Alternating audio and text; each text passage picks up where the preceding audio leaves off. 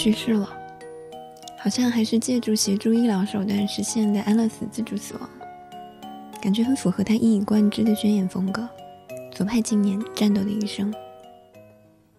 原本想借由这个时间节点来擦边讲起法国新浪潮，但一来新浪潮这个主题太大，作品也太多，怎么讲都仿佛有失偏颇；再一个，在这种新闻前面蹭主题，总感觉不大好。反正之前讲过一期足语战嘛，算是对特吕弗个人有一个交代了。嗯，这周五秋分。相传那会是北京开始变凉的一个时间节点，希望吧。借着对冷天提前的期待，讲一期冷天的电影，我个人很喜欢的《无言之冬》。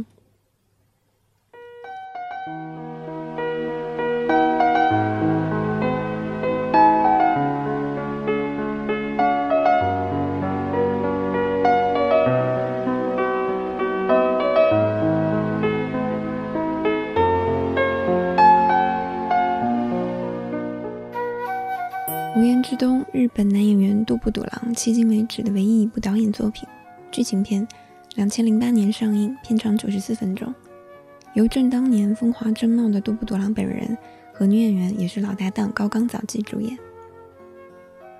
当年因为喜欢杜布笃郎而看了这部片，看了之后更确认杜布笃郎的确像他自己讲的那样，喜欢希腊导演安哲洛普罗斯。尽管有很多别的不同，他这部清淡散文小品式的电影。他吊儿郎当的叙事结构和气若游丝的苍白气质，的确有拷贝安哲的痕迹。具体到情节，嗯，无言之冬片如其名，是一个缺乏语言参与的安静冬天的故事。主角一男一女，男的始终不能开口讲话，女的偶然开始记忆流失。他们俩在一个被白雪覆盖的村落相遇，很浅但是很开心的相伴度过了一些时间。铲雪、滑雪橇，长时间的在雪地里走。不讲话的男生微笑着听女孩手舞足蹈地讲述他生活里发生的一切。很快，他们之间长出了一些很像爱情的线头，情感连带着手指尖、侧脸颊和嘴唇边，很轻的靠近，然后很浅的蹭过，就一下。然后这些线头被戛然而止。这两个人无声息地错身离开，各自回到了不同世界的角落。积雪覆盖了脚印和声音，这个冬天仿佛从来没有发生过。情节大概就这些。如果究其细节，那牵涉到女主角误从马上跌下来，撞伤后脑，因而导致记忆不断丢失。与之相对应的戏剧冲突点就是男主角没有被清晰交代，但仿佛是先天无法讲话的这个障碍。这一对冲突就带出来一个小问题：如果说通常情况下，人类之间的情感，情感交流主要仰赖语言，情感存在的证据留存于记忆。那么，当把语言这个工具拿掉，再把记忆的种种证明抹掉，那么接下来，即使第四堵墙之外的观众依然保有上帝视角，清楚的看见那个爱就足斤足两的摆在那里，它是不是其实在某个维度上也就等同于一片空白？因为未曾说明，又无从证寻。当不得不面对这一片空白，那记忆是什么？如何自证？又如何向他人证明曾经发生过什么？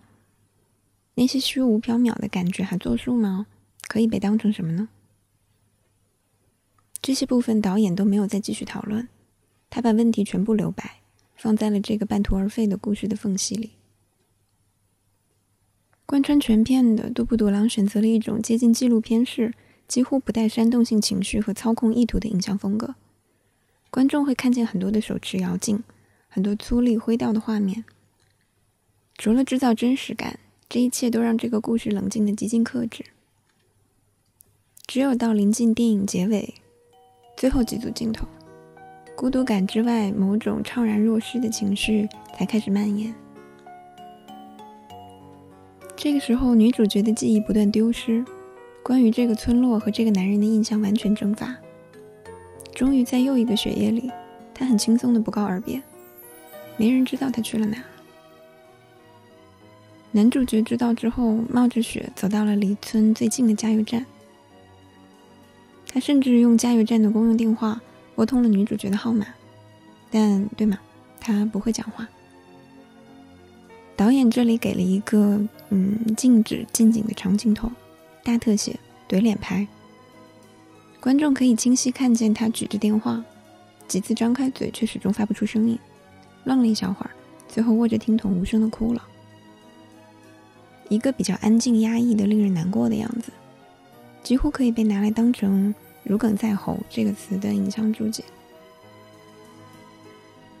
挂了电话，他沿着雪道的脚印。原路又走回了村子，又是一个长镜头，拍他逐渐变小、逐渐模糊的背影。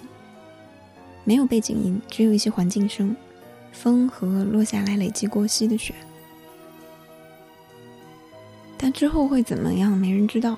导演不想交代，所有人只知道他将不再被记起。在他放心里的女人的脑海里，什么也不曾发生，他从来没有出现过。